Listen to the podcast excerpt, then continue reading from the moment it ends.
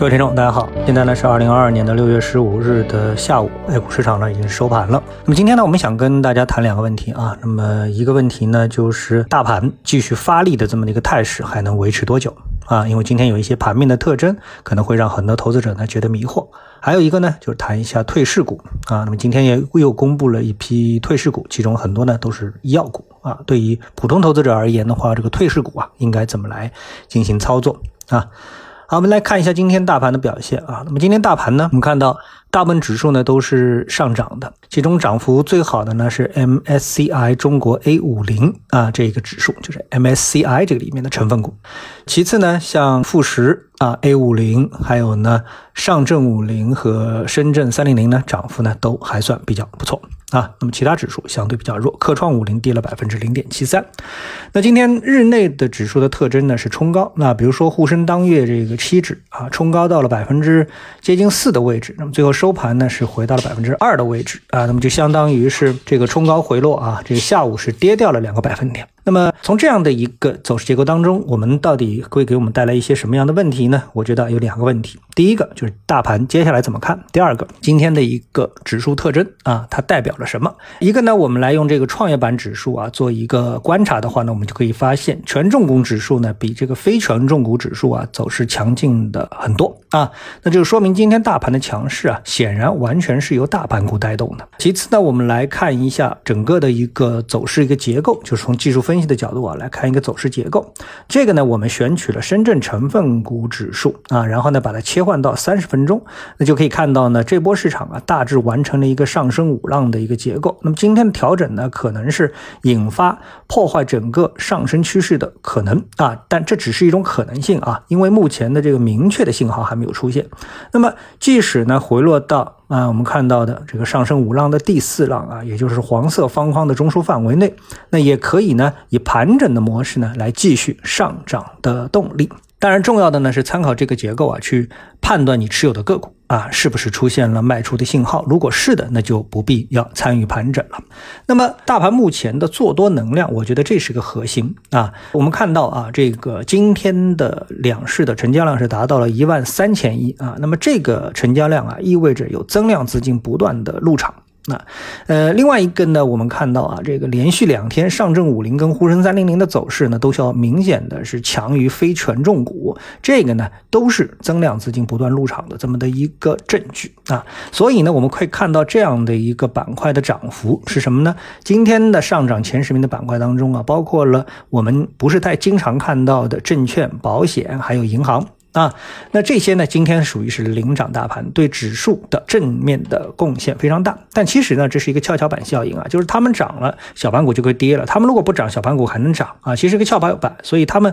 对指数的贡献很难说是正面的还是负面的。当然，从结果看，今天当然他们对指数的贡献是正面的。那那这里呢，呃，就是提供了一个证据的一个地方，就是新增资金入场啊，他这一次他没有自己盲目的去选择个股，就是越来越多的投资者。啊，它不是钱进入市场之后就是自己操作，而是买入指数 ETF 啊，或者是行业 ETF。那么当这个 ETF 规模扩大了，那么这个 ETF 基金基金经理人他势必得继续去配置这些 ETF 的成分股，于是呢就被动的去持有了，而且是必不可少的，自然而然的去配置了银行、非银金融和证券这样一些板块。所以呢，对今天的这个盘面的及时的影响呢就表现了出来。那可以说第二浪随时都会来，但是不用。刻意的恐慌，因为二浪之后还有第三浪，关键是现在市场成交量很大啊。那这个成交量呢，也可以说是市场啊刚刚启动的这个成交量。我们再来看这 ETF 的话呢，我们就可以看到今天领涨的板块出现了，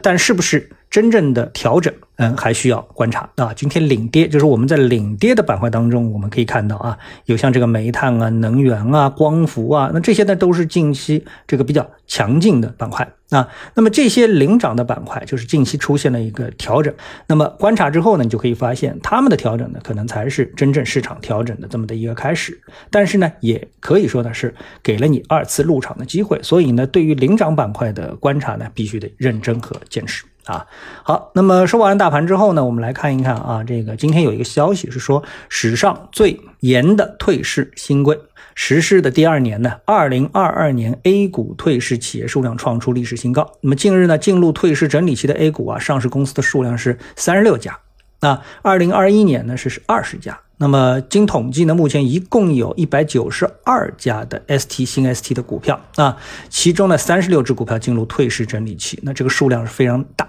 啊，一百九十二家啊，除以现在四千多家的上市公司，差不多占比是达到了近百分之五。这绝对是一个不小的数量啊！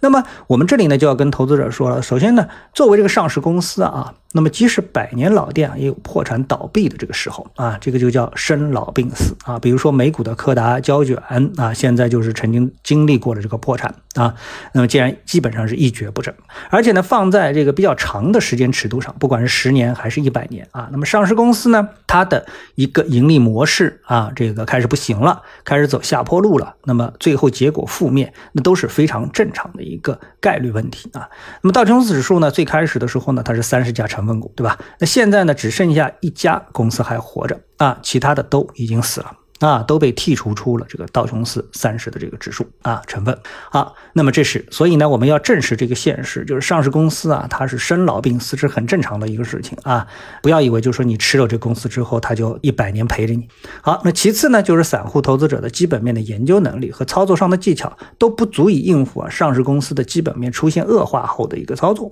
啊。呃，第一，你对它的基本面是不是恶化，不见得有判断能力啊，能够准确的这个判断，特别是先知先觉的判断啊，这是第一。第二，在操作上呢，往往呢套住之后呢，就不知道止损割肉，这样的话呢，就可能上涨的时候没有陪它走到头，但是下跌的时候呢，就陪它走到底。啊，好，那这也就是我为什么一直强调啊，普通投资者呢，应该是以指数投资或者是行业 ETF 投资为主，而只能拿比较小的仓位呢去参与个股的交易啊，这就是我给大家的建议。好，那么今天的节目呢就做到这里啊，我们下次的节目时间再见。